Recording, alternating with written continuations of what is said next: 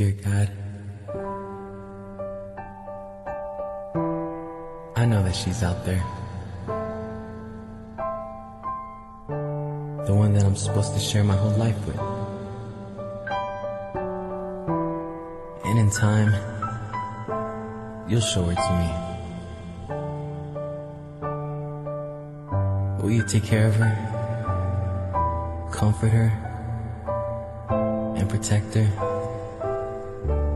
Until that day we meet.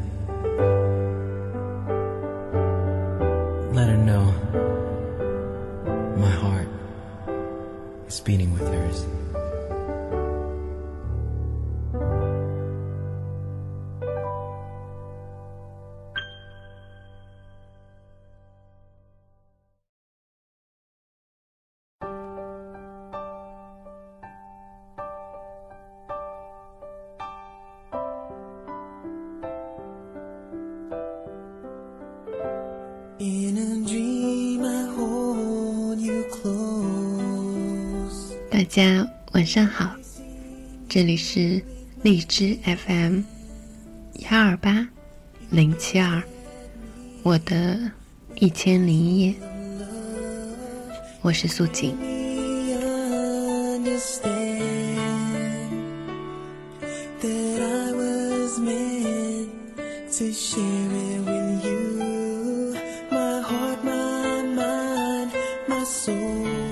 今天在录节目的片头之前，我预留了较知音网任何一期都要长一些的音乐，只是想要完整的收录下前面这段独白，尽管它是一段告白词。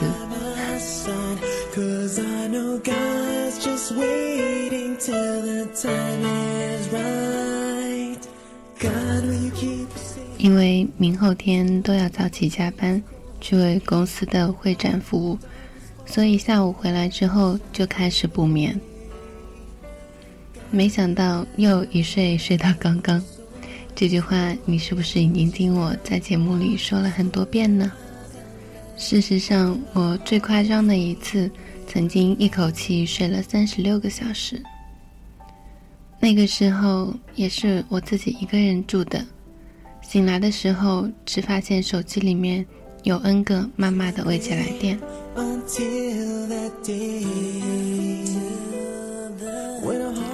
曾经一度被朋友称为“睡神”的我，这两年也患上了严重的失眠症，所以我的微信签名一直挂着都是“严重失眠症患者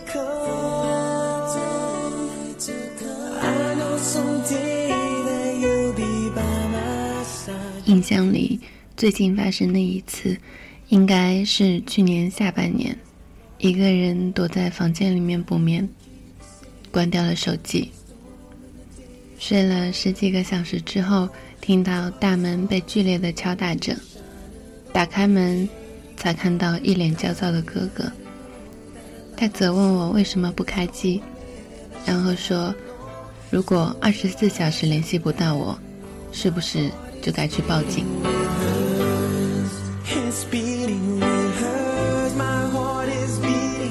我曾经一度抱有很厌世的情绪。印象最深的一次，是我陪妈妈走回医院，然后在路上，我挽着她的手说：“如果不是因为你，我根本不想活在这个世界上。”然后妈妈停下来，异常严肃地望着我，说：“你说这么不负责任的话考虑过我的感受吗？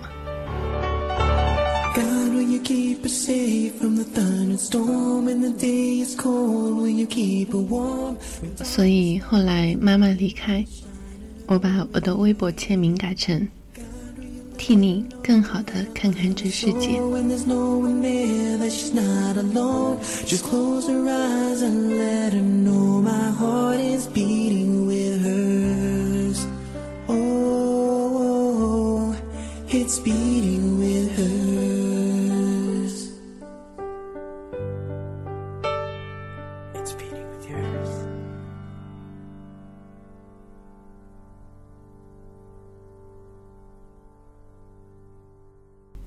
不说这样的话题。之前这些乱七八糟的碎碎念，主要是因为直至刚刚的那场睡眠，我做了一场噩梦，然后从梦中慌乱的醒来。说点搞笑的事情，每次录节目的时候，我会在旁边放点吃的。一旦情绪走向了我不喜欢的地方，我就开始吃东西。调整好之后。就能把心情也恢复过来，就像现在，我的手边有半个冰镇西瓜。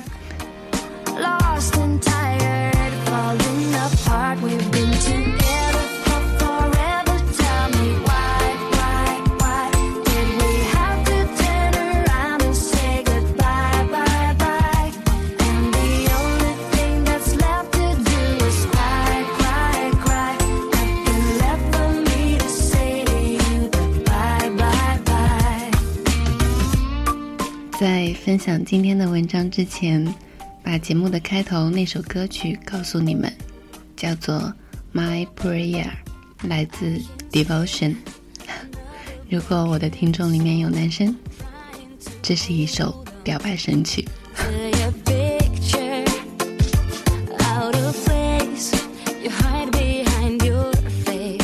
如果你有听昨天的节目，应该就知道我今天。要为大家读的是文章杂事，来自汪曾祺。我正经练字是在小学五年级暑假，我的祖父不知道为什么一高兴要亲自教我这个孙子。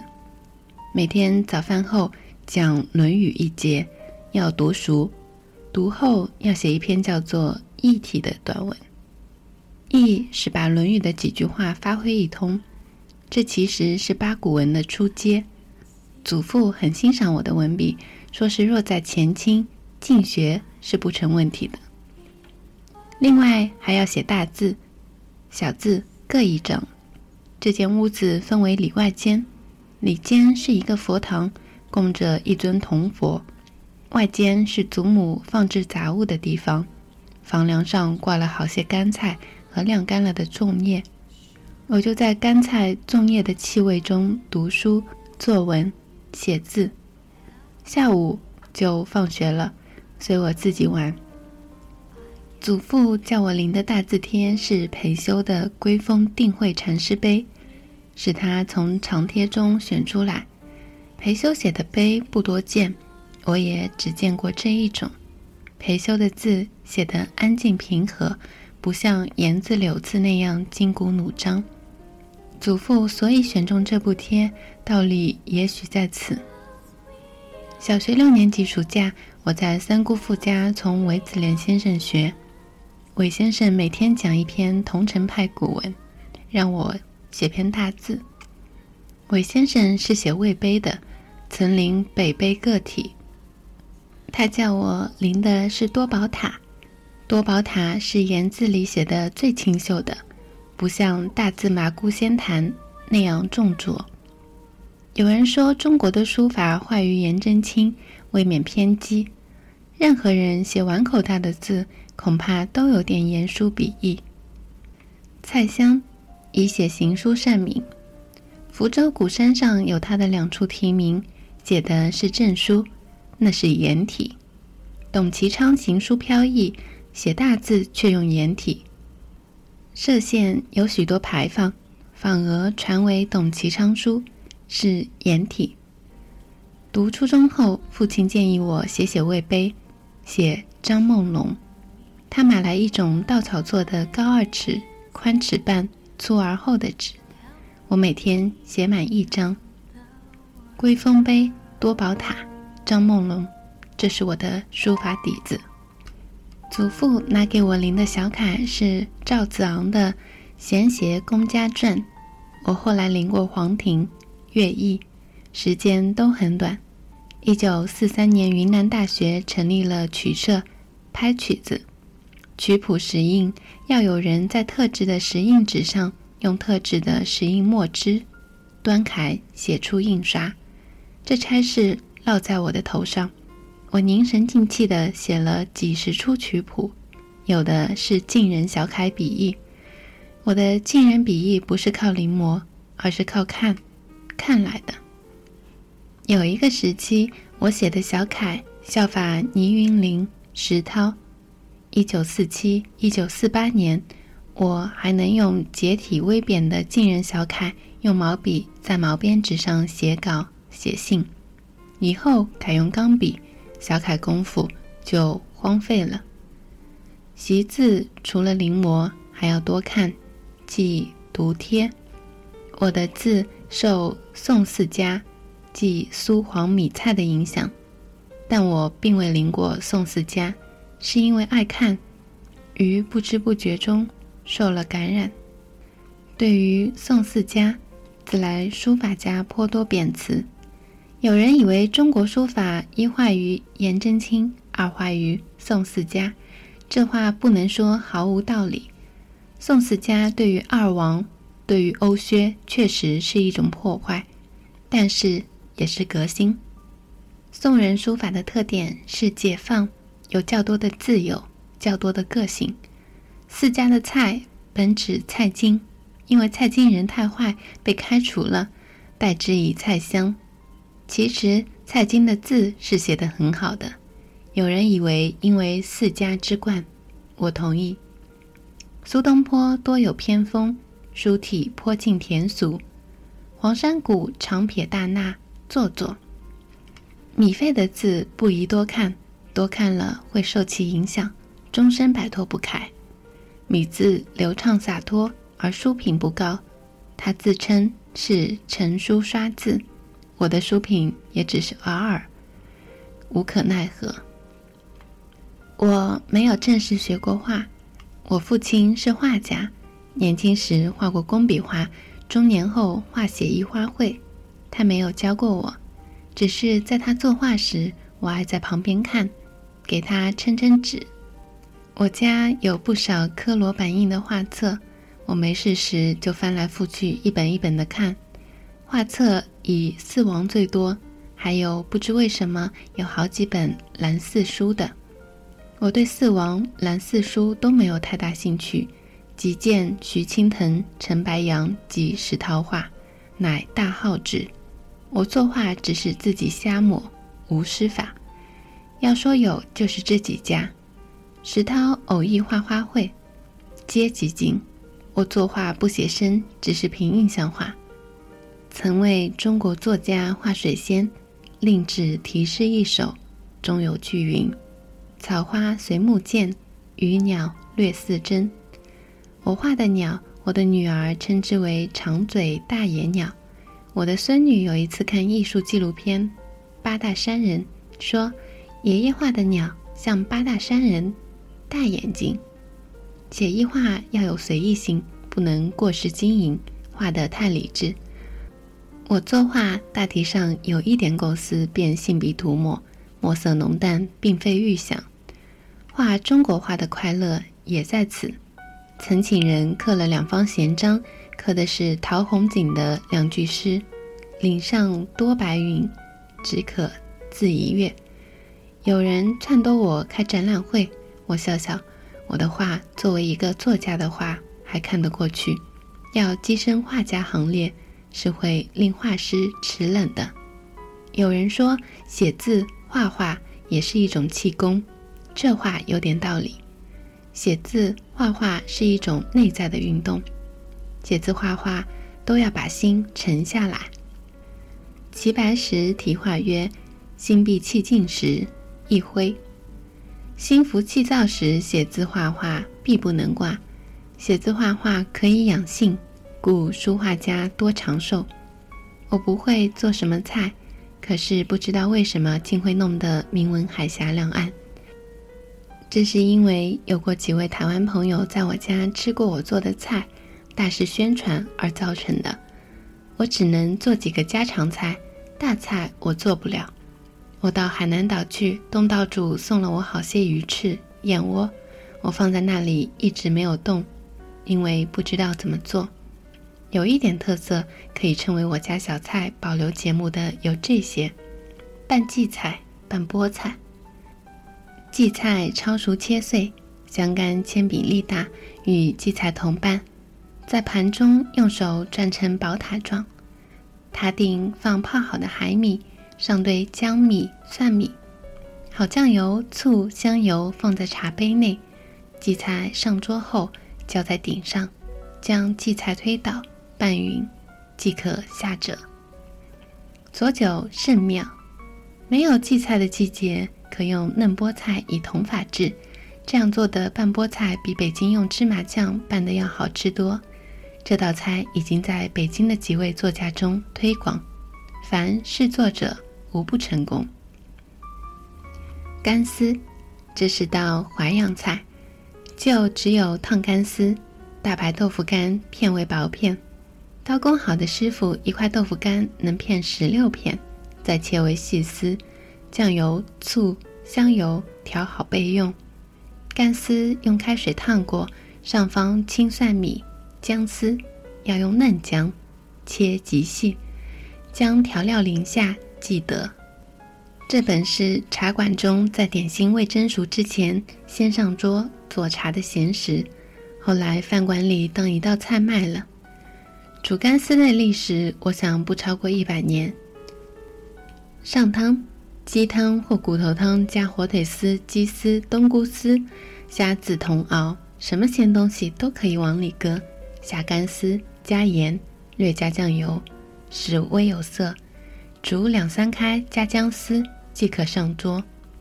聂华苓又一次上我家来，吃得非常开心，最后连汤汁都端起来喝了。北方大方豆腐干甚少见，可用豆腐片代。干丝重要的是刀工，原子材味，有味者食之出，无味者食之入。干丝切得极细，方能入味。烧小萝卜，台湾陈义珍到北京来，指明要我做菜，我给他做了几个菜，有一道是烧小萝卜。我知道台湾没有小红水萝卜，台湾只有白萝卜。做菜看对象，要做客人没有吃过的才觉新鲜。北京小水萝卜一年只有几天最好。早几天萝卜没长好，少水分发梗，且有辣味不甜。过了这几天又长过了糠。陈怡珍运气真好，正赶上小萝卜最好吃的时候，他吃了赞不绝口。我做的烧小萝卜确实很好吃，因为是用干贝烧的。出菜细做是指家常菜不二法门。塞肉。回锅油条，这是我的发明，可以申请专利。油条切成半寸长的小段，用手指将内层掏出空隙，塞入肉蓉、葱花、榨菜末，下油锅重炸。油条有繁，较之春卷犹有风味。回锅油条极酥脆，嚼之真可生动十里人。炒青包谷。新玉米剥出粒，与瘦猪肉末同炒，加青辣椒。昆明菜，其余的菜如冰糖肘子、腐乳肉、盐肚鲜、水煮牛肉、干煸牛肉丝、冬笋、雪里红炒鸡丝、清蒸青盐黄花鱼、川东菜炒碎肉，这些大家都会做，也都是那个做法，不列举。做菜要有想象力，爱琢磨。如苏东坡所说：“呼出新意，要多实践。学做一样菜，总是得失败几次，方能得其要领。也许因为翻翻食谱，在我所看的闲书中，食谱占一个重要地位。食谱中写的最好的，我以为还得数袁子才的随园食单。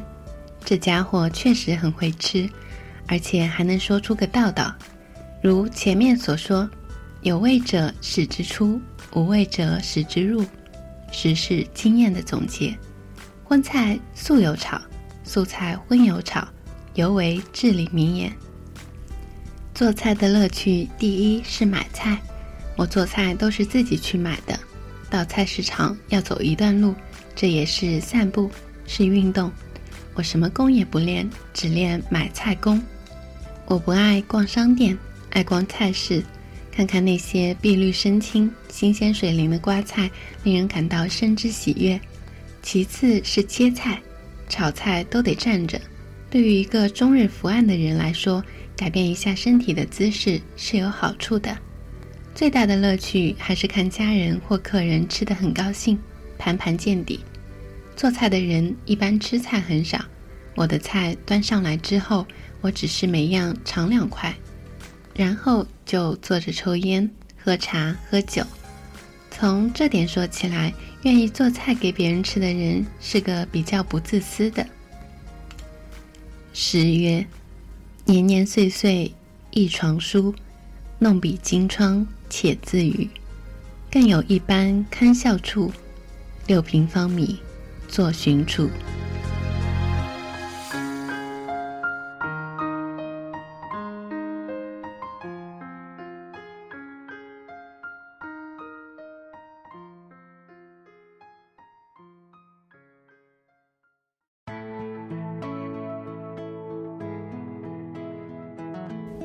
这真真是我在节目里读过的最长的一篇文章了，可是你不觉得它酣畅淋漓吗？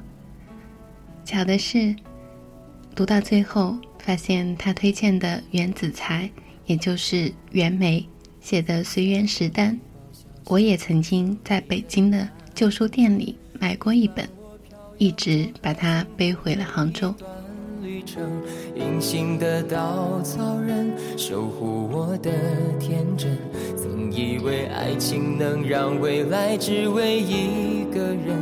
关了灯，依旧在书桌角落的那个人，变成这里是荔枝 FM 幺二八零七二，我的一千零一夜。节目的最后，送给大家这首《愿得一人心》。我们明天见，祝大家有个好梦，晚安。简单的话语需要巨大的勇气，没想过失去你，却是在骗自己。最后你深深藏在我的歌声里，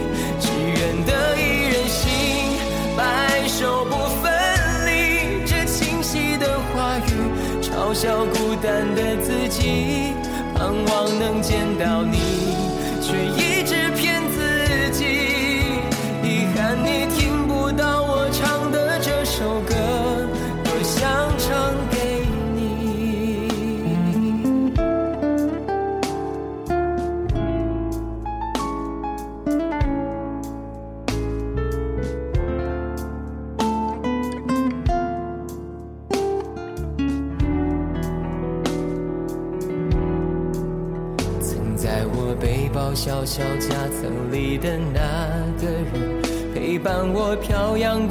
经过每一段旅程。隐形的稻草人，守护我的天真。曾以为爱情能让未来只为一个人。关了灯，依旧在书桌角落的那个人。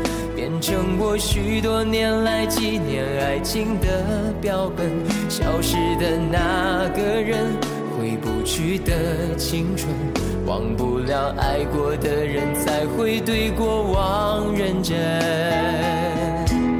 只愿得一人心，白首不分离。这简单的话语，需要巨大的勇气。没想过失去